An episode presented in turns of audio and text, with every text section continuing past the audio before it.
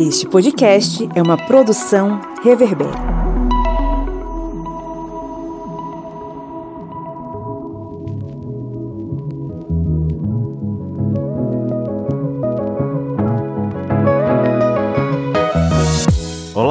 Ouvintes! Sejam muito bem-vindos mais uma vez ao seu podcast sobre as ciências humanas, o podcast do historiante. Esse podcast maroto que vem sempre com um debate interessante para fazer os seus neurônios trabalharem com mais rapidez nos finais de semana. Eu sou o Pablo Magalhães, comigo aqui, Dona Bia Siqueira. Olá, gente! Como é que vocês estão? A senhora Lídia Verônica. Oi, oi. E do outro lado do rio, o senhor soviete Kleber Roberto. E aí, pessoal, já estão preparados aí para comprar o Cloroquito, é o mascote da Copa América do Brasil? Você vai comprar, Pablo, para os seus sobrinhos aí, o Cloroquito? Ah, muito obrigado. Tô fora. É isso aí, estamos aqui mais uma vez para a edição especial que, vez ou outra, volta aqui para o seu feed, é a Geopolítica na Latinoamérica. Mais uma vez estamos aqui para tentar compreender o que está pipocando nesse continente maravilhoso que, por si só, respira vida, né? A Pachamama, a Latinoamérica. Mas antes, vamos para os nossos recadinhos.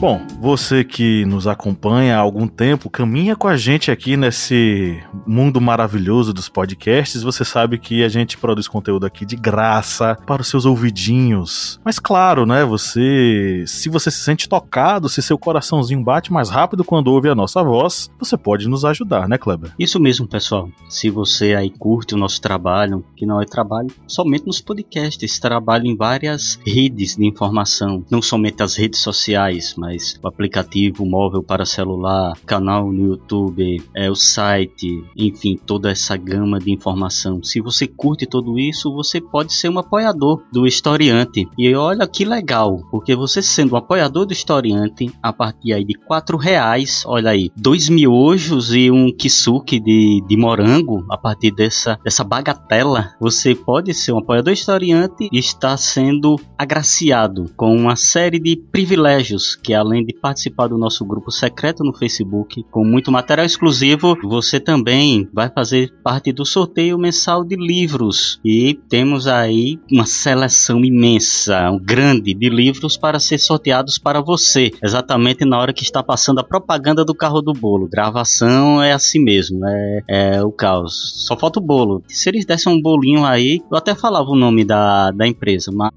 Fábrica do Bolo aí, ó, faz um jabai pra gente de, de comida que a gente passa vocês aqui. E enquanto a gente não tem esses patrocínios aí tão gastronômicos, a gente vai pedindo aí o apoio para vocês. Seja um apoiador historiante e contribua aqui com o Portal Historiante nesta missão de difundir conhecimento. É isso aí. O link da, do Apoia-se, né, apoia.se barra historiante, tá na descrição do episódio. Você clica aí, vai lá, faz o seu apoio enquanto nos ouve e aí já vai escolhendo o que é que você vai ver lá do nosso conteúdo exclusivo. Já adianto que tem muita coisa, podcast, vídeo, enfim muitas coisas. Além de você participar né, desse mês já do sorteio mensal de livros. Aproveita! E claro, é, a gente fala aqui toda semana, né? Mas muitas vezes a gente nem conhece quem tá ouvindo a gente. A gente fala para tanta gente, alguns até marcam a gente na, no Instagram, no Facebook, no Twitter, mas a gente acaba que não conhecendo todo mundo que participa. Mas chegou a hora de a gente ter essa oportunidade de trocar uma ideia, né, Lidia Verônica? É verdade. Vocês podem colaborar mais com a gente, né, aqui na pesquisa de opinião. Você pode encontrar o formulário lá na descrição do episódio e dar essa força aí pra gente, essas informaçõezinhas. É um tempinho tão breve seu que vai fazer muita diferença pra gente, pro nosso projeto. É isso aí, participe pra gente trocar uma ideia com você e ficar por dentro das suas preferências aqui, o que, é que você gosta, o que, é que você não gosta, quais temas você gostaria de ver aqui, enfim. E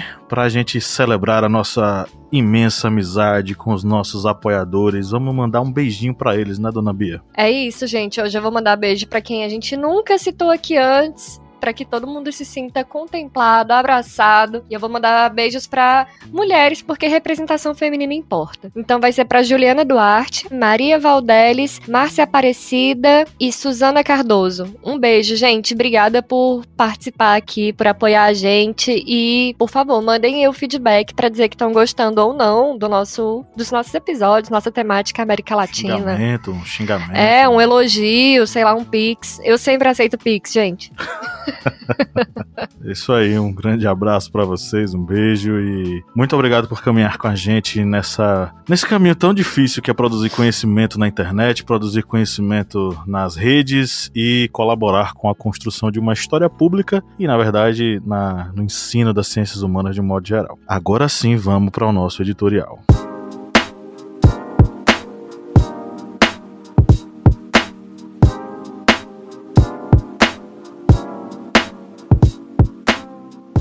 A Latinoamérica volta a ser tema dos nossos papos com notícias que fervilham entre futebol e eleições. Por aqui a Copa América vai acontecer, mas ninguém pode arriscar como. O inominável presidente brasileiro bancou a realização do evento em meio à desistência de patrocinadores e ao escândalo sexual envolvendo Rogério Caboclo, presidente da CBF. Os jogadores até ensaiaram um ato de boicote, o Tite levantou um posicionamento contrário ao evento, mas no frigir dos ovos, a seleção brasileira mostrou que Sócrates, Casagrande e companhia não possuem paralelo nos dias atuais. No Peru, eleições opõem figuras extremamente antagônicas em um pleito muito disputado.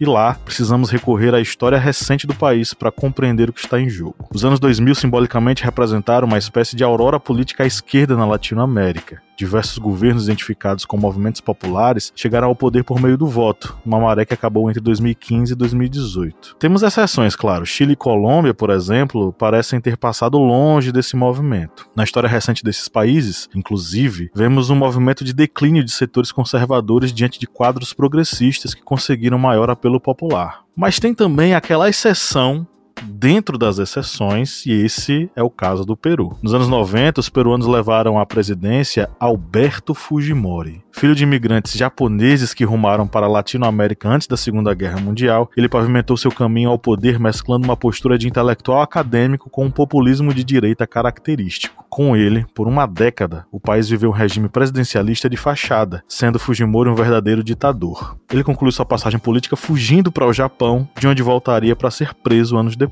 Até as eleições atuais, políticos de direita e centro-esquerda se alternaram no poder, manchados por escândalos de corrupção envolvendo Aldebrecht e uma espécie de lava-jato versão peruana. É nesse contexto que encontramos uma nova esquerda que defende a pauta anticorrupção e tem como candidato o professor Pedro Castillo, um político conservador de influência marxista. De outro lado, temos o Fujimorismo, representado pela filha do ex-ditador Keiko, apoiada em setores conservadores e na grande mídia peruana. Nesse embate entre forças tão distintas, quem sairá vencedor?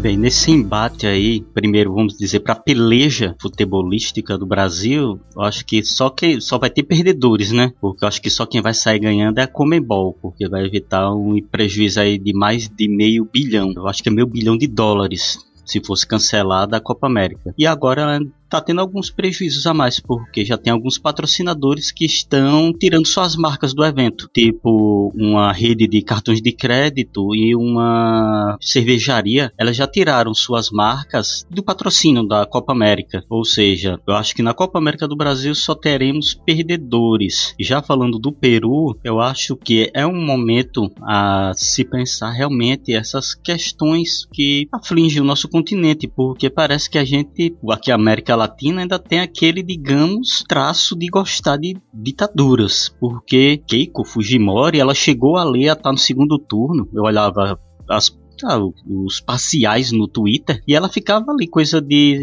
10 mil, 20 mil votos na frente, até que houve a virada de Pedro Castillo. E com essa virada ele conseguiu manter, mas não era uma diferença tão grande. Ou seja, é, a gente vê que ainda há aqueles traços de vamos defender a, o conservadorismo, a, a nossa sociedade contra o possível comunismo, o fantasma do comunismo, mas isso muitas vezes à custa da sua própria liberdade, porque a gente sabe muito bem de onde a Keiko vem, o berço político dela. E falando sobre vitórias ou derrotas, eu acho que aí no campo do Peru a gente vai torcer para que seja uma vitória do povo, porque há os movimentos que são contrários a isso, que podem dizer que não aceita a derrota. E a gente sabe muito bem o que aconteceu no Brasil, como aquele imbecil daquele Aécio, ele disse que não aceitava a derrota para Dilma, e a gente viu o que aconteceu. Tá violento você, hein, o imbecil.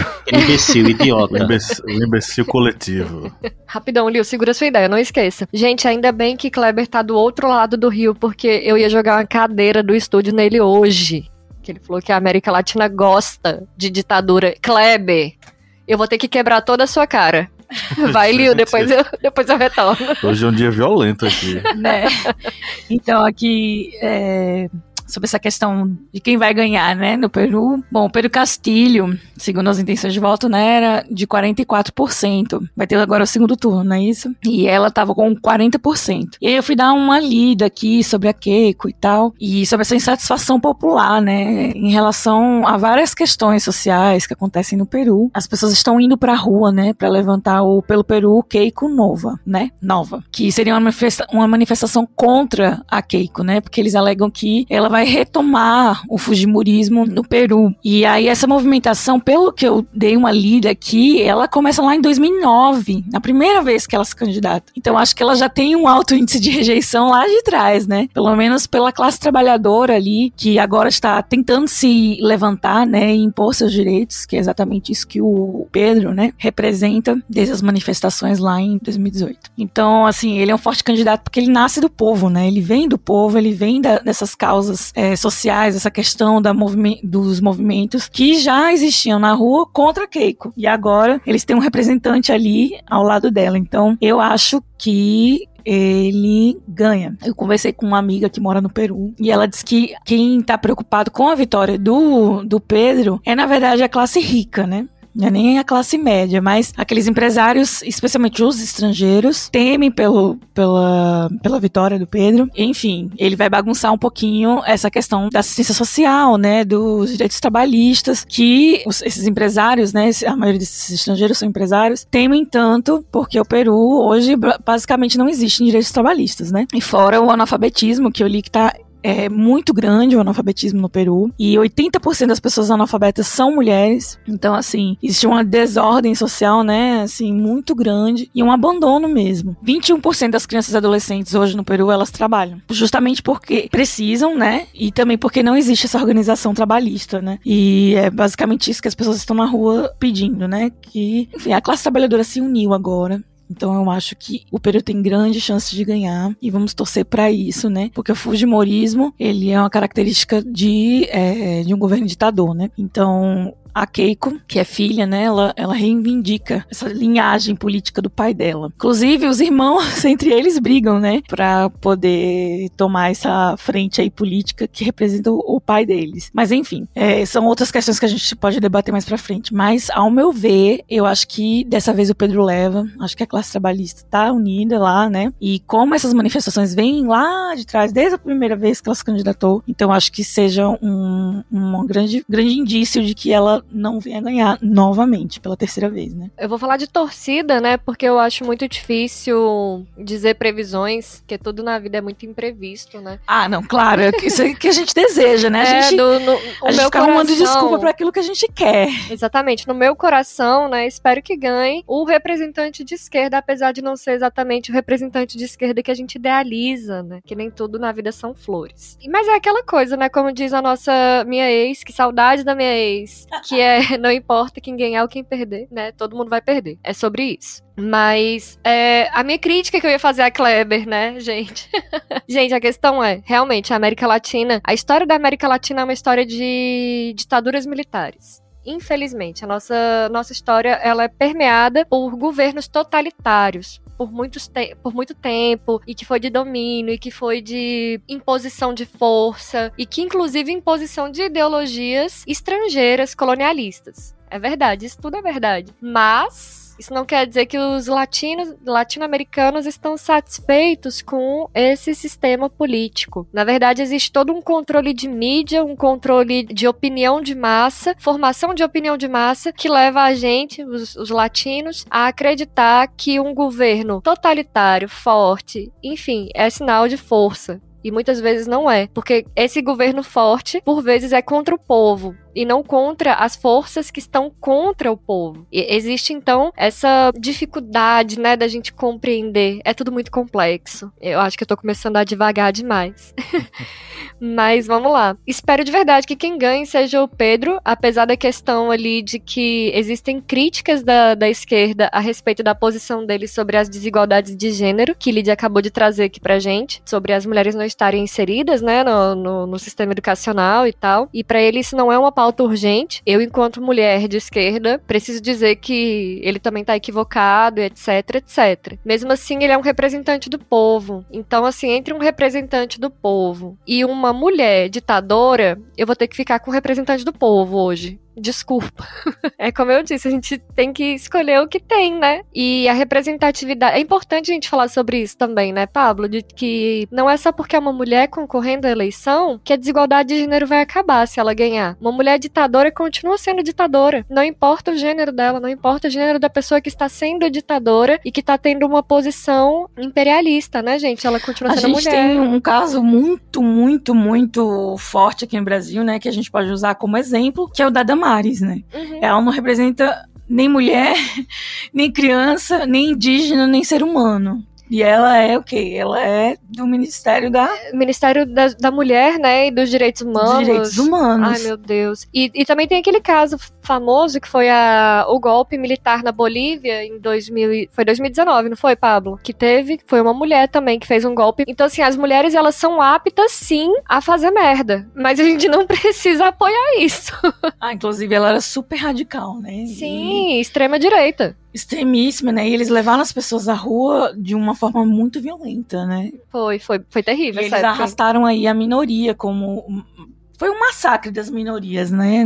Do, durante a, a galgada do golpe dela. Outra coisa que tá rolando no Peru é essa não aceitação da derrota, né? Que parece que é uma postura da, da direita constante. É. Teve no Brasil, teve nos Estados Unidos, todo lugar que a direita perde, eles falam Mas que tá o caso errado. do Peru tem que ser visto de uma forma diferente, viu? Por exemplo, o que tá acontecendo no Peru hoje é uma coisa que aconteceu no Brasil é no, no início dos anos 90. Por quê? O, a nossa ditadura ela acabou em 85. A ditadura do Peru acabou nos anos 2000. Fujimori foi ditador até 2000. A direita lá, ela ela é menos madura do que a direita aqui do Brasil. Ela, é, é, nós precisamos entender o Peru no contexto do Peru, que é uhum. um contexto, é como se a gente tivesse no Brasil do início dos anos 90. A Keiko representa uma tradição ditatorial que acabou nos anos 2000, que começou nos anos 90. O Fujimori chegou ao poder é, num discurso muito parecido com o discurso hoje, mas com uma pegada muito ligada ao final dos anos 80, com os países latino-americanos sofrendo com é, uma alta taxa de inflação. No Peru era isso que estava acontecendo, era uma taxa de inflação acima dos 700% e a população vivia numa miséria terrível. O Fujimori chegou com um discurso completamente diferente. Ele não era político, ele era um intelectual, acadêmico, ele tinha, já tinha uma, longa, uma vasta experiência em estudos e aí ele resolveu partir para as eleições. Ele se mostrou sendo um político populista. Ele queria mostrar que ele fazia parte do povo, ele queria mostrar que ele era parte do povo. E para isso ele usou diversos, diversos estilos ligados a, sabe aquele, aquela direitona que vai comer pastel na, na, na época de eleições? Todos do PSDB. Isso, lá em São Paulo. Dória fez isso, o Alckmin fez isso. Sim, não, é. tinha, tinha um Twitter, né, de é, políticos comendo pastel na feira. José Serra. Fujimori, ele, ele subia num trator e desfilava pelo centro da cidade, num trator trator, dizendo que ele era, ah, tô aqui ligado ao povo do campo Uma e tal. vibe meio É, Vargas, troca, talvez. troca o trator por uma moto.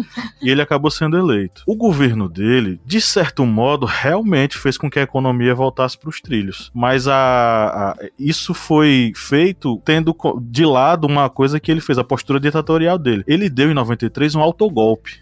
Esse autogolpe dissolveu a Constituinte, fez uma nova Constituinte, dando para ele mais poderes e ele governava com os militares. Então ele instituiu uma, uma ditadura, um governo totalitário, autoritário, e ele fez diversas atrocidades, coisas que até os brasileiros, os, os reacionários brasileiros teriam inveja. Por exemplo, ele ordenou, eu posso dizer que é uma castração, porque é uma coisa tão animalesca que ele transformou as mulheres em animais. O termo não é castrar, é esterilizar. Ele mandou esterilizar 236 mil mulheres sem elas saberem, Meu, Deus. como controle de natalidade para reduzir a pobreza no Peru. Meu Deus. Foi uma das coisas que ele fez. Fora os esquadrões da morte que ele gerenciava, Uhum. fora torturas que aconteceram no Peru, foram várias atitudes ditatoriais. Mas claro, quem é que vai questioná-lo? Ninguém. Ele mandava no Peru. Uhum. E ele mandou no Peru durante muitos e muitos e muitos anos. Dentro da própria família dele, teve um caso de denúncia, porque a mulher dele foi denunciar ele, a Suzana Riguchi. Ela tentou denunciar e disse que ele, enfim, fazia é, é, torturas e torturava ela também. Só que ela acabou que não teve tanta, tanto apoio do período. A própria família Fujimori ela é rachada. Você vai ter de um lado O irmão mais novo. né? o, o irmão mais novo dela, dela, o, o- Esqueci o nome dele, é com K também, Kisuke. É o. Não, é o Candy. Kenji. De um lado você vai ter o Kenji, do outro lado você vai ter a Keiko. Mas os dois é, é, reivindicam para si a tradição fujimorista. Ambos querem ser os, suce- os sucessores do Alberto Fujimori. E ninguém ficou do lado da mãe. Sabe o que foi mais estranho? Quando a mãe foi retirada, Keiko foi eleita, entre aspas, a primeira dama do Peru. Ai, Que nojo, né? Ela aparecia com, ela aparecia ao lado do pai. Muito bonita e tal, sei o quê. Gente. Acredito eu, e aí é uma, uma coisa muito pessoal mesmo, não é questão baseada em estudo, não. Acredito eu que Fujimori já estava desenhando colocar Keiko como sua sucessora desde esse período. Sim. Ele já via nela um potencial, uma moça bonita, com uma projeção, inteligente, bem formada. Vou fazer ela pra né? ser. Pois é. Dá pra esperar a mãe, pô. A Keiko, quando alguém diz, pô, vocês estão. A esquerda tá torcendo contra uma mulher, a gente precisa colocar ela dentro desse contexto. A Keiko, ela faz. Ela é a sucessora virtual de um cara que fez todas essas atrocidades no Peru. Uhum.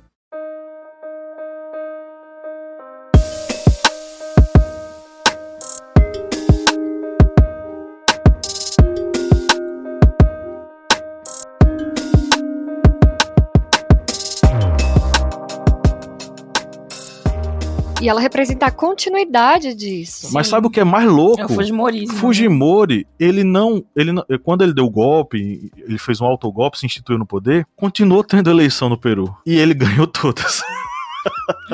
Entendi. Eu De entendi onde você quis modo- chegar, entendi. De certo modo, eu vou concordar com o Kleber nesse sentido. Por quê? Claro, a culpa não é do povo. Porém, a população latino-americana, ela, ela, ela, durante muitos anos, ela sentiu essa carência de ter alguém que a representasse. Uhum.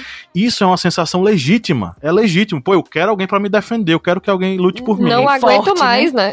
Aí o que acontece é um, um político como Fujimori se a- entende esse processo Uhum. e se aproveita desse processo para se colocar. Uhum. Vocês, vocês podem pesquisar e quem tá ouvindo a gente, por favor, abra aí o Google agora, vá, abra aí o navegador e veja.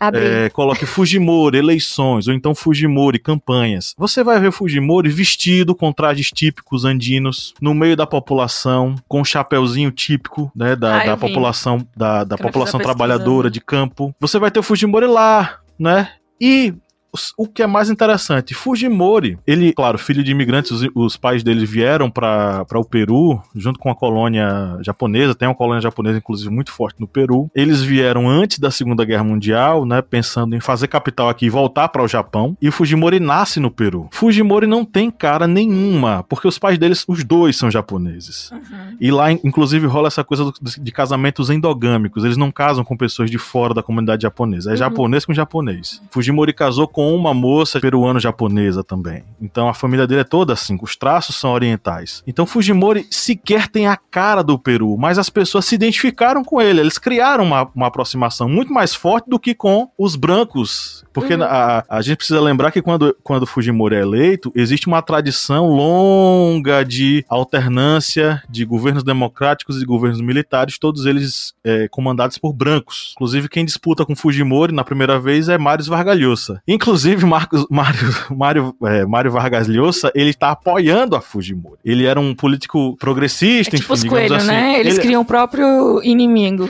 Na verdade, Mário, Mário, Mário Vargas Llosa, Mário Vargas Llosa lembra muito Fernando Henrique. Ele é um intelectual da burguesia uhum. que durante muito tempo foi ligado aos setores populares, mas que em determinado momento ele resolveu mostrar quem ele era e tá apoiando a Keiko. Ele apoia a Keiko Fujimori. Uhum. Ele tá desse lado. Acaba por defender mesmo o interesse do mercado, né? O interesse mercadológico. A gente vai ter toda uma, uma conjuntura que vai levar o Fujimori ao poder. Uma conjuntura de alternância de, de governos democráticos e militares, uma inflação altíssima, uma pobreza enorme, Fujimori no poder. O PIB peruano durante muito tempo foi muito alto, muito, muito alto né? E, inclusive agora crescimento a, a mais de 5% enquanto tá todo mundo de recesso. Mas é um mas você vai olhar a desigualdade social, esse PIB só cresce para as classes altas. A desigualdade social é absurda no Peru. Absurda, com pessoas vivendo na rua sem ter o que comer e mendigando. Então essa é a realidade que a gente tem. A gente tem esse essa essa essa questão. E a Keiko é uma representação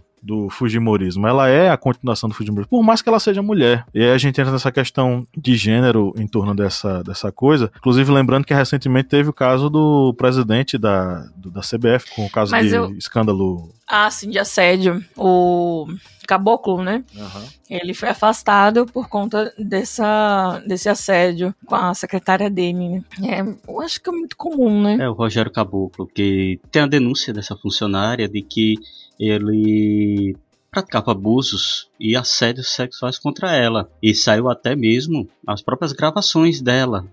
E ele fazendo insinuações que, com, se fôssemos um país sério, ele já estava sofrendo um processo pesado e estava sofrendo outras sanções, além somente dessa suspensão aí, que é a suspensão de, da CBF, digamos, só de fachada. Porque todo mundo sabe que, aquelas, que a CBF, os últimos presidentes da CBF, todos eles têm confusão. É, um deles não pode viajar porque se sair do Brasil a Interpol prende. O outro estava preso em Nova York. E um terceiro é, quase foi preso também. O João Velange, ele teve também confusões que a Interpol ia cair em cima dele, mas ele não sofreu sanções porque ele morreu. É, é, o João Avelanche que era da, da FIFA. Mas a CBF mesmo é uma demonstração de que ali é um antro extremamente sujo do nosso futebol. E essa Copa América no Brasil é um desastre para a imagem do, do, pra, do país. É tanto que a gente vê que os patrocinadores, muitos deles estão tirando as marcas do patrocínio do evento, porque sabem que o Brasil não tem condições de ter um evento com uma pandemia matando duas mil pessoas por dia. Outros vão continuar patrocinando, mas pediram para não ter o nome nem vinculado em propagandas da TV e nem mesmo no estádio. E essa situação do Brasil é algo que é alarmante, porque a gente vê a mesma, digamos, é, ideia que ocorreu no, no Peru. Um líder que aparece dizendo que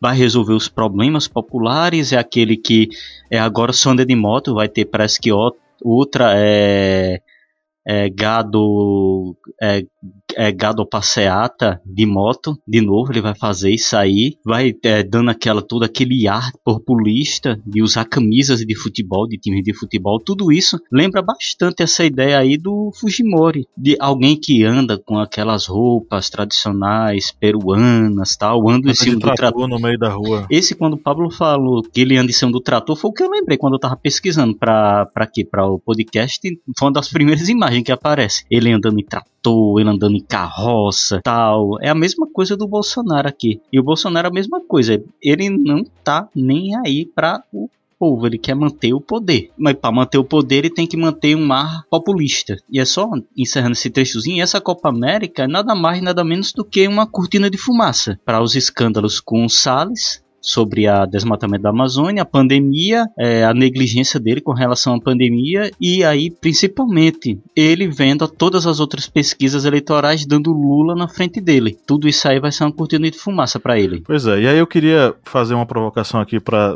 as nossas duas arretadas que estão aqui na bancada. É o seguinte, o talvez a, a candidata de vocês no Peru não fosse o, o candidato não fosse Pedro Castilho. O candidato fosse, na verdade, a candidata fosse a Verônica Mendonça. Ela é a líder da esquerda no Peru, inclusive com uma série de pautas feministas, uma pauta, pautas progressistas. Ela seria candidata, mas ela acabou não indo para o segundo turno e declarou apoio ao Pedro Castilho. Pedro Castilho é um conservador de esquerda. Parece uma coisa paradoxal, mas não é. Uhum ele é um conservador de esquerda. Ele, é o, o, ele faz parte de uma esquerda que acredita no movimento trabalhista é popular. Né? Não, é a esquerda, só que é a esquerda mais tradicionalista. É isso, é de esquerda em economia, a, mas em tradições nem tanto. É, é uma esquerda que acredita, primeiramente, na luta trabalhista popular. A pautas de gênero, pautas. Essas é, são. Sexualidade, raça, é outra, é outra questão. São secundárias. Isso. Mas o que eu quero fazer, a provocação que eu quero fazer para vocês é a seguinte: a gente tá vendo esse panorama, né? Mais uma vez, um político viável de esquerda viável para ser eleito é um político que não está ligado a essas questões. É, até que ponto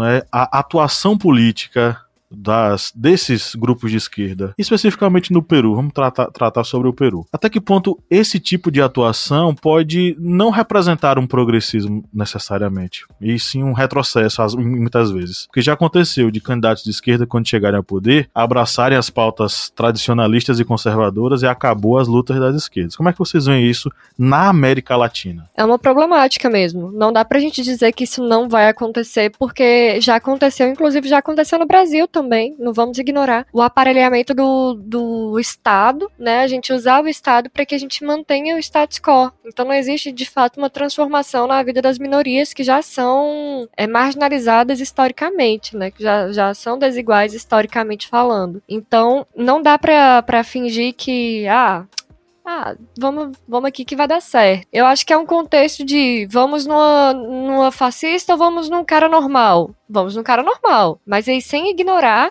que é um cara normal que ignora pautas urgentes, que são questões de gênero, questões de desigualdade social e aquela coisa.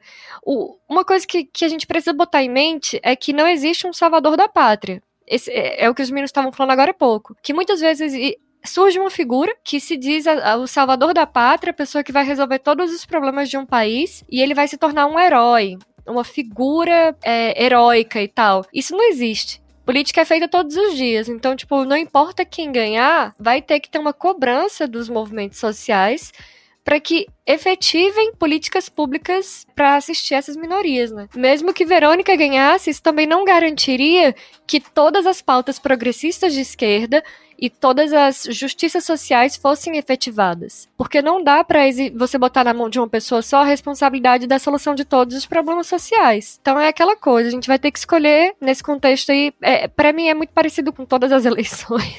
a democracia às vezes é complicada, né? Não. Só tem duas opções. Então, entre um fascista e uma pessoa normal, é uma pessoa normal. Acho que eu falei, falei, falei a mesma coisa. Fui dar uma lidinha aqui é, sobre alguns discursos dele, né? Ele é um professor né, da área rural. Ele tem uma origem humilde. Eu não sabia, né, vocês estão falando aí que ele é um pouco mais conservador e tal. E aí eu vejo um pouquinho vi assim, né? Essa questão do Ciro, né? Ele é um centro-esquerda, assim, que conversa bastante com a direita, né? Dentro da política peruana, ele é esquerda, ele é marxista. Uhum.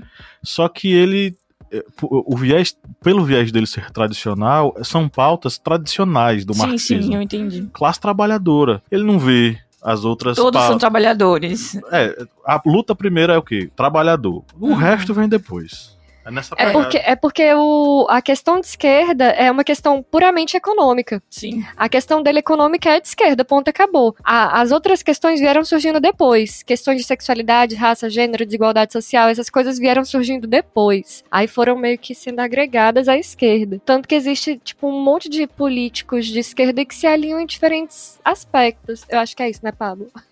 É, né? Porque, pelo que eu li aqui do, de alguns discursos dele, talvez ele. É, não talvez até para ganhar, né, público, ele falou primeiramente que ia acabar com o sistema previdenciário. Aí ele voltou atrás, não, vamos só modificar aqui. Então, assim, o que ele batia de frente, agora ele tá começando a ser um pouquinho mais flexível, sabe? Então, eu acho que realmente corre esse risco dele flertar com as outras bandeiras para poder ganhar espaço ou ter mais público, né? Se, se fortificar, né, ali no, no governo dele. E tem essa questão, né, da pauta que vocês trouxeram aí, realmente é pra se pensar, né? Sobre não ter essa prioridade, né, com as outras pautas da esquerda, que no caso seriam secundárias para ele, ou talvez nem, nem isso. O cenário político peruano é tão característico que, por exemplo, a luta contra a corrupção. Quando alguém fala sobre isso aqui no Brasil, geralmente são partidos de direita. Vamos, Lava Jato, vamos atrás dos corruptos. A Os corrupção corruptos precisa. são sempre É, a olhando pra... corrupção é o único problema do país. Isso. É que Narciso Lá- acha estranho, né? Tudo que, É. que não é espelho. Aí o que acontece no Peru é justamente o contrário. A pauta de luta contra a corrupção é dos partidos de esquerda. Uhum. A parte de direita lá não defende essa coisa da. Até porque os principais nomes da direita peruana estão todos envolvidos com a corrupção. E aí você pega o caso da Odebrecht. Sistematicamente, todos os ex-presidentes pós-Fujimori estão relacionados com casos de corrupção ligados ao Odebrecht. Todos eles. Né? E aí, a, a pauta da esquerda, que inclusive é uma esquerda nova, é uma esquerda recente lá. Os partidos de esquerda eles estão se organizando e estão tendo voz agora. Para você ter uma ideia, não teve um, um candidato de esquerda que conseguisse se eleger presidente. Você vai ter aí candidatos de centro-esquerda, partidos aí intelectualizados, é, mais ligados a uma, uma, uma parte da burguesia peruana que vai chegar ao poder sim. Mas movimentos populares conseguirem fazer um candidato no Peru é a primeira vez. Uhum. E aí você vai ter o, o Castilho, o Pedro Castilho, ele, o símbolo dele é um lápis. Ele é professor, né? O símbolo dele é um lápis. É uma coisa tão. Se fosse feito por um. por um. Se tivesse tido, sido feito por um marqueteiro, seria o grande case de sucesso do marketing no Peru. Por quê? Um lápis, todo mundo tem um lápis em casa. Uhum. Então, quando tem movimentação, manifesto, vai o pessoal com os lapisinhos e levantam os lápis, ou então aparecem em vídeos de apoio com um lápis na mão Uhum. que é inclusive uma, uma simbologia do professor, né? O que é, que é um lápis, se não um instrumento para você escrever, para você é, aprender, né? Se expressar. Então, se tivesse si- sido feito por um por uma equipe de marketing, seria o, o case de sucesso de marketing na, no Peru, né? Sendo quem é o Pedro Castilho e representando quem ele representa, me parece que possivelmente pode ser um caminho viável para o Peru. Porém, a gente sabe que o negócio não tá assim tão simples de, de- dessas eleições chegarem ao final, né? Esta questão eleitoral lá é, teve até está havendo mobilizações populares para o vencedor ele consiga assumir, porque está tendo essa discussão muito intensa de que o perdedor, por causa dessa margem, que é uma margem mínima, uma margem bem pequena, como eu disse mesmo, a gente olhava nas, nas, nas parciais que saíam, era coisa mínima, assim, de alguns poucos milhares de votos de diferença. E o derrotado, ele vinha a dizer, não, não aceito porque a diferença foi pequena. Algo que ocorreu no Brasil, e aí fica aquela situação de que é, fica um vencedor que não é, digamos, é, legítimo. Algo que é normal em todas as democracias. O derrotado dizer, eu aceito a derrota, isso é, a eleição foi um pleito é, correto, não houve corrupção. Somente em casos de que algum político é. Pode botar um pi, viu, Pablo, na edição? Algum político tabacudo da merda que pega e diz: Não, não vou aceitar isso aí, não, que isso aí é Primeiro, corrupção. a pessoa que tá. É que teve, teve desvio. Olha, a primeira pessoa que tá nos ouvindo dificilmente sabe o que é tabacudo, tá? Eu acho que é uma Sabe coisa sim mais que aqui temos ouvintes no região. Nordeste. Tem mega, o, a pessoa, Mas aí- a- a- a- o, o ouvinte de São Paulo, São Paulo tá é. cheio de nordestino, então é, é, já faz parte da gíria.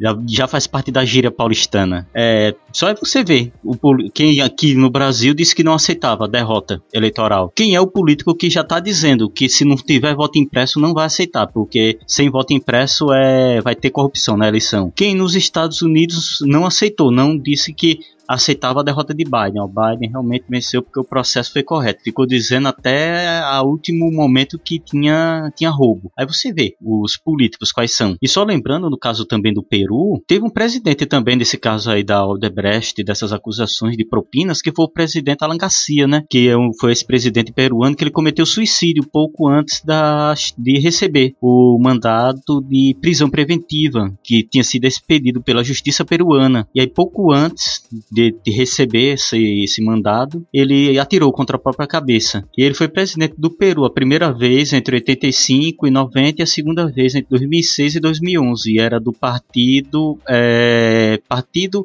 aprista peruano de centro-esquerda. Eu tô pegando essas notícias até aqui da Veja. Isso, ele era de centro-esquerda. É, envolvido com o caso da Odebrecht. Na verdade, todos eles, por exemplo, é, o Pedro Pablo Kuczynski, que foi o cara que inclusive lá é conhecido, gente, pelo apelido de PPK. o tanto de trocadilho infeliz que tem nesse caso, né, gente? O, o apelido dele é PPK. E, e é, é, oficial. Ele, ele gosta de ser chamado assim. Mas, enfim. É, o, o Kuzinski, ele concedeu ao Fujimori um induto. Fujimori estava preso, doente pra caramba, né? E aí o Kuczynski, há cinco anos atrás, não me engano, foi 2017 isso, ele concedeu induto ao Pinochet, uh, ao Pinochet, ó, ao Fujimori, troquei o nome do diabo, né? É, ele concedeu induto a Fujimori que estava doente na prisão, o induto de ele ficar livre, né? Que foi revogado, enfim. É, inclusive teve muita, muita pressão popular para que esse induto fosse revogado, porque você tirava da prisão um maluco que estava claro, no final da vida, né, mas que merecia estar tá preso. E aí o que é que acontece? Kuczynski, ele tomou essa decisão dias depois de escândalos de corrupção serem, terem sido denunciados envolvendo o nome dele. Aí o que foi que ele fez? Ele é acusado até hoje de fazer isso. Ele se aliou ao filho do Pinochet. Meu Deus do céu, lá vou eu chamar o Fujimori de Pinochet de novo. O. Me lembra aí o nome dele, do menino? Kisuki. Eu só, eu só lembro de Kisuki. Como é que é o nome do. Kenji, não? Kenji. Kenji. O Kuzinski se, a, se aliou ao Kenji e é, o Kenji era deputado, né? Se aliou ao Kenji, o Kenji, em troca do induto ao pai, juntou mais 10 deputados aliados a ele e votou contra a investigação do presidente. E aí o presidente não teve investigação, não sofreu impeachment e permaneceu lá no poder. E em troca desse serviço que o filho do Fujimori fez, o Kuczynski deu o, o induto para o Fujimori. Então você vê aí que tá, na verdade, estão todos ali envolvidos nesse processo. E aí esse movimento popular que está propondo né, um, um, presidente que é o Pedro Castilho, ligado à esquerda, ligado aos movimentos populares, ligados, ligado à educação, ele está vendo nesse momento um, um momento extremamente propício para fazer com que a, o Peru dê uma guinada ao progressismo e às pautas das minorias, né? Então tem muita coisa em jogo, tem, tem, tem muita coisa envolvida. O Fujimori construiu a sua carreira com o combate ao terrorismo, né? Ele combateu o Sendeiro Luminoso. O Sendeiro Luminoso era uma, uma uma facção de, de foi criada por um professor de filosofia, né, do Peru, é, com influências maoístas e de combate de guerrilha, né, contra o Fujimori. E aí Fujimori conseguiu empreender aí junto com os, os milicos, né, uma repressão é, que levou à prisão de vários deles. Inclusive o líder do Sendeiro Luminoso, ele foi, repare como o cara era sádico, gente. O Fujimori pegou o cara, colocou ele dentro de uma cela como se fosse uma jaula de, de gorila, sabe? Colocou um pano em cima e chamou toda a imprensa para ir para lá. Quando a imprensa chegou e montou a bancada, eles puxaram o pano e mostraram o líder do, do Sendeiro Luminoso lá dentro como se fosse um gorila. Como se fosse um gorila, numa exposição de zoológico. E ele começou a gritar e tal, e ele lá. Fujimori ele é acusado de fazer vários crimes, diversos crimes ele contra é, os direitos humanos. Ele está humanos. preso por crimes é, de. Ai, gente. Crimes, contra, contra crimes humanos. Contra os direitos humanos, né? Violações aos direitos humanos. Isso, perdão. De, de, de, torturas a perseguições a, a, coisas como essa, gente. De, de, de colocar um cara como se ele fosse um gorila, como se ele fosse um animal numa jaula Uhum. em exposição para a grande mídia internacional, sabe? Eu não vou entrar em, em- em detalhes sobre essa coisa do Sendeiro Luminoso, viu, Cléber? Porque a gente pode fazer até um minipad falando um pouco sobre essa coisa do Sendeiro Luminoso e esses movimentos guerrilheiros eh, dos anos 80, 90 na América Latina. Até porque a atuação do Sendeiro Luminoso nem eu concordo. Talvez vocês aí que são comunistas é, não sei qual é a vertente de vocês, talvez vocês curtam, mas eu não curto. O Mas- alega que a Keiko não quer que, que o país é, seja liberto, né? Ele se manifesta, sempre que ela se candidata, ele se manifesta, né, contra. Primeiro porque ele também, né, tem interesse político, mas ele alega que é ela não tem interesse que o pai seja o pai dele seja liberto, né? Porque aí ela também perde força, né? Sei lá, né? Vai que tem um, um problema familiar por trás aí.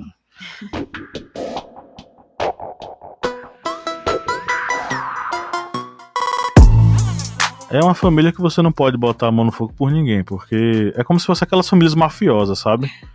Quem é que vai herdar o clã? Keiko ou Kisuke? Ou Kenji? Quem vai herdar o clã? Quem vai ser o novo né, Nos padrinho? próximos episódios de. Peru.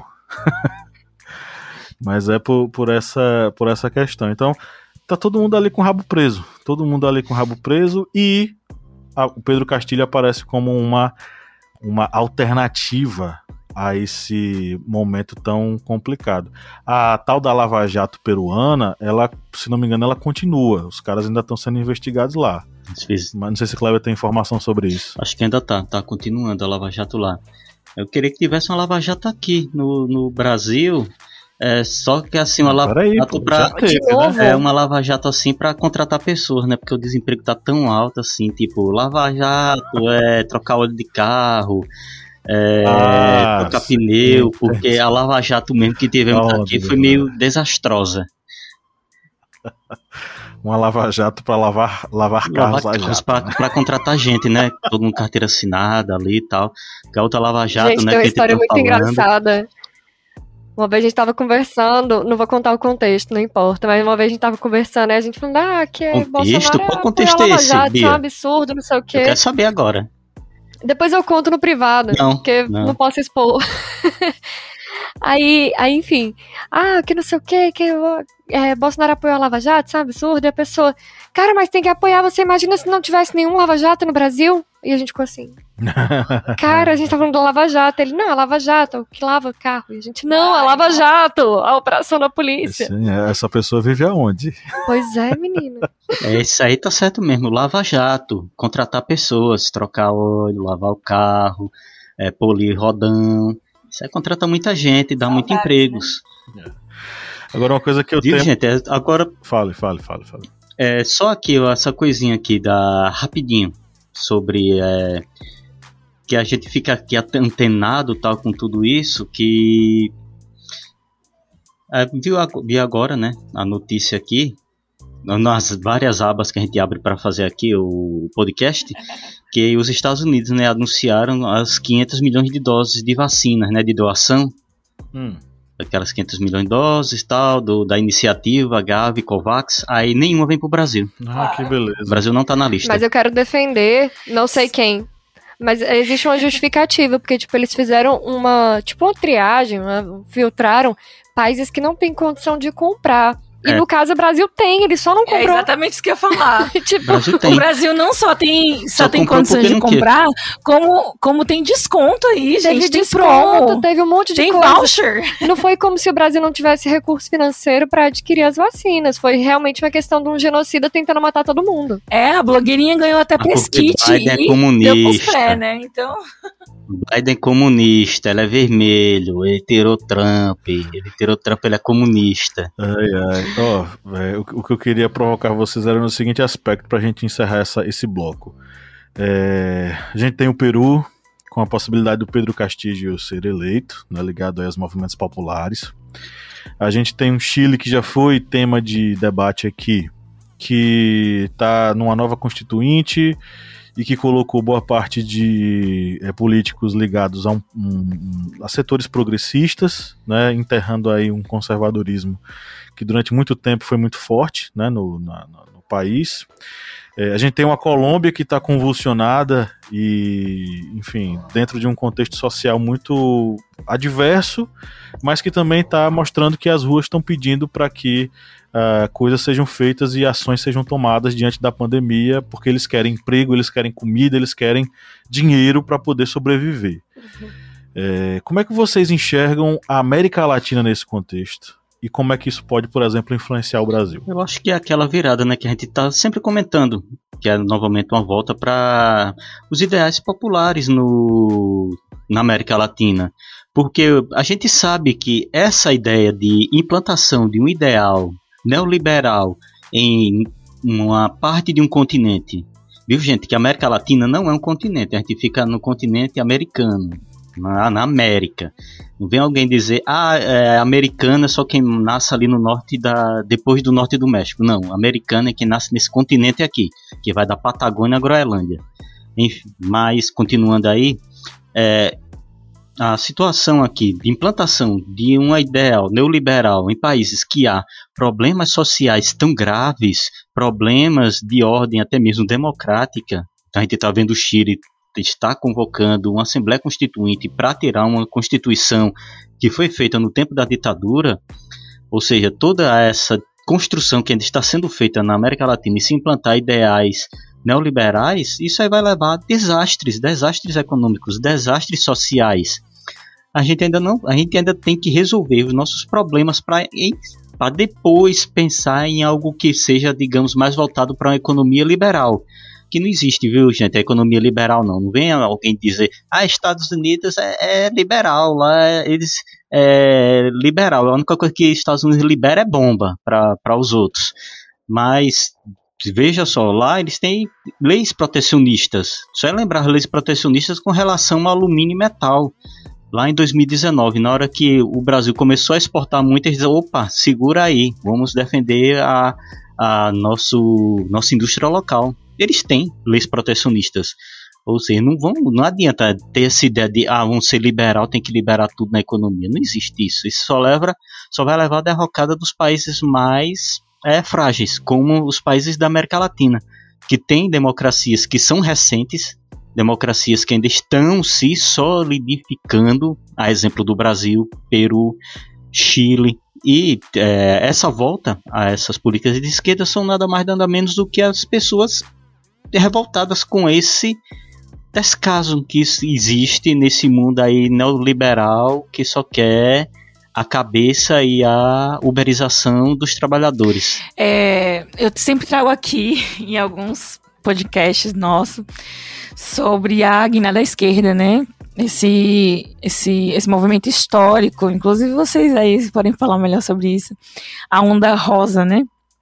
Que seria é, o pós-neoliberalismo no, Bra no Brasil, não, perdão, o pós-neoliberalismo na América Latina, que começa aí nos anos 90, né? É, pós essas, essas é, após essas ditaduras, essa galgada da esquerda, né, para o poder que, que vem refletindo, né? Eu acho que é um movimento é, novamente cíclico, né, na, na, nossa história da América Latina, que é essa guinada à esquerda, e eu acho que a gente está passando novamente por essa, essa guinada, que é essa onda rosa, em que a esquerda começa a retornar ao poder, né, ou está ali entre em, em disputa, né, o, com o poder é, político é, contra o totalitarismo, né? Desses governos que marcam, né, a nossa história latina, da América Latina, marcam a nossa história na América Latina, é, com grande devastação econômica e social, enfim. Eu acho que a gente está vivendo a segunda fase, né, da, da guinada esquerda, da onda rosa. Acho que a gente pode falar em fase mesmo, porque o, o conceito de. Quando você fala de poderia ser uma história cíclica, né? Nesse caso. É. A gente tem aquele nosso ouvinte historiador que vai pegar no nosso pé, porque a história não é cíclica. Uhum, perdão. Ela só se repete, ela só acontece, só pode acontecer primeira vez como tragédia, segunda vez como farsa. Ah, ok. Então, nesse caso, a gente pode falar sobre fases, sobre ondas. A gente teve uma primeira onda, a gente pode ter uma segunda, uma segunda onda. onda da onda rosa. Sim que é a guinada esquerda. Vamos torcer, né? Que a gente consiga se manter um pouquinho mais tempo aí na, no poder e na, na governança, né, dos países Latino-América, para que a gente consiga estabilizar um pouquinho né, essas lutas sociais na nossa América Latina. É, eu não tenho fé nenhuma no mundo. Desculpa, gente. Perdão. Mas assim, eu não acredito que vai ter outra tendência de esquerda como aconteceu anteriormente. Não agora. Por enquanto, não.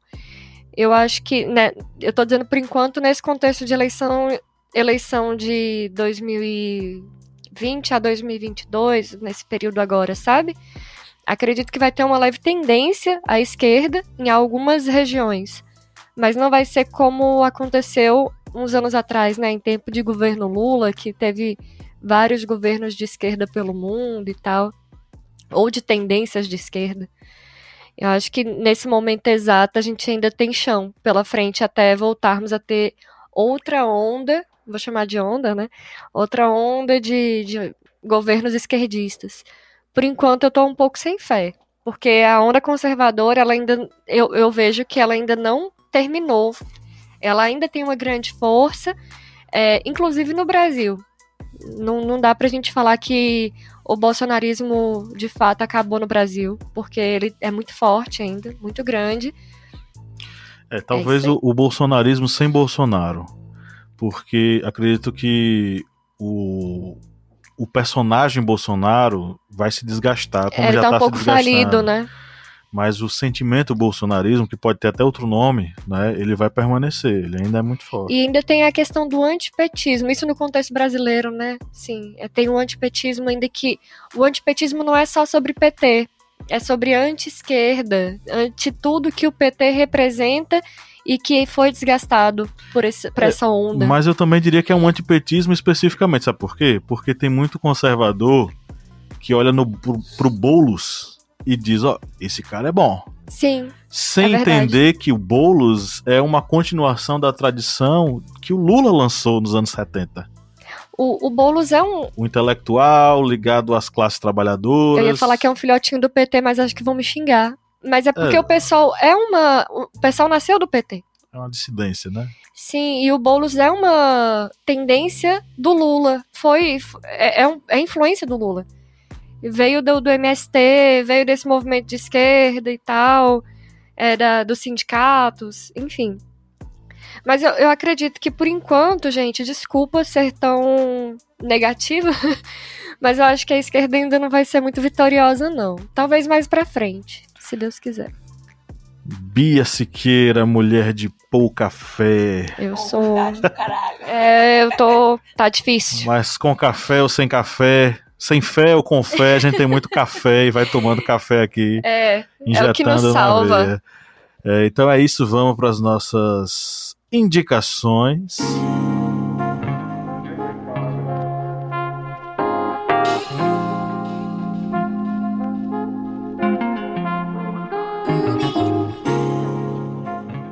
Não sei o que indicar hoje. É... Ô, querido ouvinte, bota aí nos comentários que eu não tenho mais o que indicar aqui. Bieira que é a mistura de Bia com Siqueira, ela nunca coloca, ou quase nunca coloca lá no roteiro as indicações dela. Ela faz de improviso, mas tudo bem. Inclusive, tô aqui improvisando. Eu vou abrir as, ela. É, eu vou abrir as indicações sugerindo que vocês assistam. Primeiro, quero entender o que é o Fujimorismo e o que foi o, a, o governo do Alberto Fujimori. Eu tenho uma sugestão bem simples, que está no YouTube. É um documentário do canal A&E Mundo. Esse documentário é bem interessante porque é o programa biografia do canal, né? Ele, em 40 a 50 minutos, ele tenta traçar um fio condutor aí do que foi o governo do Alberto Fujimori. É, ele precisa ser assistido com certa, certo pé atrás, porque ao mesmo tempo que ele mostra de uma forma bem didática a cronologia do que aconteceu no Peru, ele de certo modo exalta o, o Fujimori em alguns pontos e demoniza, por exemplo, os movimentos de, de que eram contrários ao Fujimori. Então, com um pezinho atrás, você vai assistir esse documentário para iniciar suas reflexões, suas análises é, e seu conhecimento sobre o que foi o Fujimori, né? futuramente eu prometo, junto com o Kleber Roberto, fazer um, um, uma minipédia sobre é, o Fujimori. Que tal, Kleber? Vamos fazer? A gente pode pensar, a gente pode pensar. Na, sobre Fujimori. Vamos fazer. Deixa eu ver. A gente pode fazer uma série de episódios, não uma minipédia só, porque é, vai ser uma série. Grande. Eu tava pensando sobre uma série. Faz sobre o caso. Uma série sobre alguns personagens. Ditaduras latino-americanas. A gente fala sobre Fujimori, a gente fala sobre Pinochet. A gente vai fazendo uma série de, de minipédias, tá? Então. Vou assumir esse compromisso com vocês, ouvintes. É bom pra gente é. não se desacostumar com o pessoal xingando a gente. É, os comunistas. É. é, mas eu acho também que é um conteúdo que a gente não tem. Seria bom ter. Seria interessante. É, como play para música, né, para minha contribuição para a playlist, essa minha contribuição vai ser hoje super light para curtir o sabadão. Uhum. É, uma música é Um Verão Qualquer, da, do artista, da banda, do duo, não sei como definir, Versos que Compomos na Estrada, e Canção de Amor, de Lisandro Aristimunho, né, que eu mandei para minha esposa, minha esposa não ouviu, mas espero que ela ouça Ainda. futuramente. Então são duas músicas light. Hoje eu vou só light, gente. Não vou dar porrada, não. É só pra curtir o finalzão de semana, o sabadão. Aquela vibe. É, de, escutou esse podcast lavando os pratos, agora vai né? Toma é, sua cervejinha de isso. preferência. Ou então tomar uma ducha, né? Depois de lavar a casa, que a gente sabe que final de semana é dia também de arrumar a casa. Tomar aquela ducha ouvindo uma musiquinha gostosa para curtir. E aí, o que é que vocês têm para sugerir para essas criaturas que nos ouvem há mais de uma hora? Eu vou indicar aqui um filme brasileiro, na verdade, mas que ele fala sobre ditadura. Eu fui dar uma pesquisada e eu nunca vi nada sobre o Peru filme, produção. É, indicam até diários de motocicleta, né? Mas eu também não assisti. Enfim, eu vou indicar aqui um, um filme brasileiro sobre a época da ditadura. assisti esse filme com o meu esposo, que é o filme O Ano em que Meus Pais Saíram de Férias. E aí conta a infância, né, de uma criança ali naquele momento da ditadura no Brasil, sobre e ele vai passando por algumas pinceladas, né, do que foi a ditadura na, na vida do, do brasileiro. É, e você tem que estar tá ligado, porque é, vai narrar mais a, a, questão da infância dele, ali, como ele vive e tudo mais, as restrições, mas você tem que estar tá ligado nos adultos, né? Em volta dele, das questões sociais acontecendo em volta dele, para você entender como realmente foi, né, essa questão da ditadura no Brasil. E, obviamente, ele estava sem os pais. Esse momento ele passa sem os pais. É... Os pais dele, segundo, segundo ele, né, saíram de férias. Mas, na verdade, os pais dele estavam sendo torturados. E é uma coisa que ele não pode saber, né? Ele não, não é levado ao conhecimento dele. Ele nem suspeita o que tenha passado, esteja passando os pais dele. Enfim, é muito legal esse filme, doloroso. É, mas é um filme com um olhar é, leve, apesar da temática, porque a narrativa é sobre o protagonista é uma criança, né? Então não dá para pegar pesado aí com a criança. Mas se você observar as coisas que acontecem em volta dele, os adultos, você vai entender um pouquinho do que da mensagem né, do filme. Enfim, o ano em que meus pais saíram de férias. E música eu vou indicar Povo de Estrela, Polvo de Estrela, Estrelas, Estrelas, Polvo de Estrelas, de Jorge Drexler. Um país com o nome de um rio que é George Drexler também.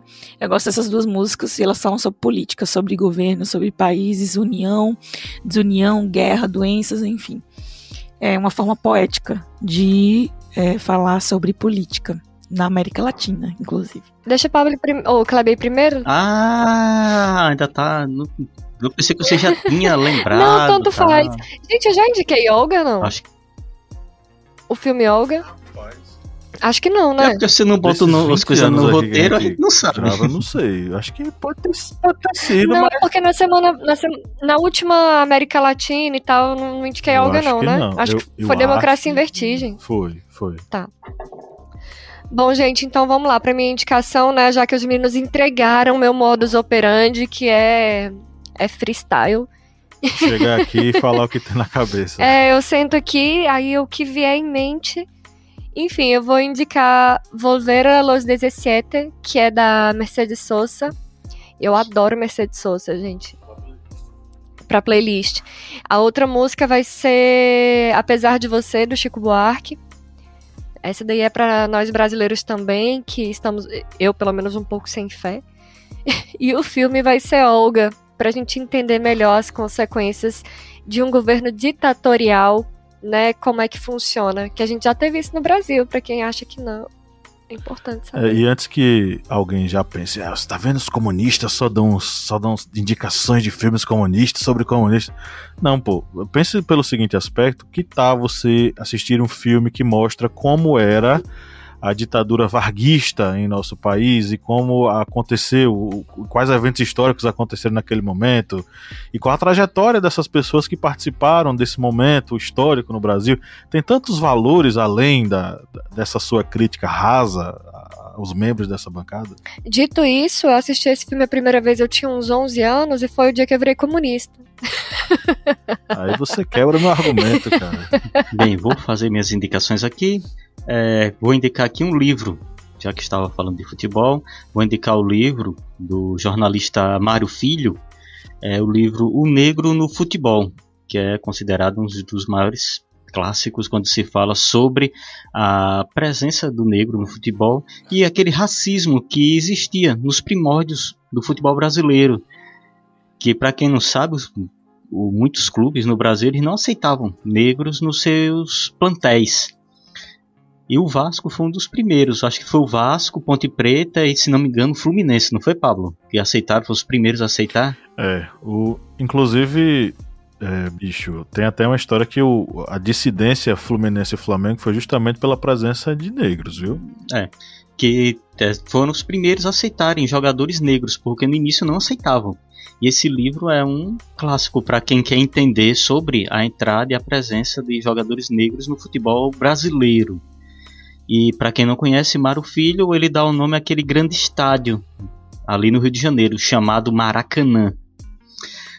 E vou indicar aqui como músicas, vou indicar é, uma música da banda argentina Rata Blanca, que é, é a música El Reino Olvidado. E vou indicar também de uma banda brasileira, da banda Angra.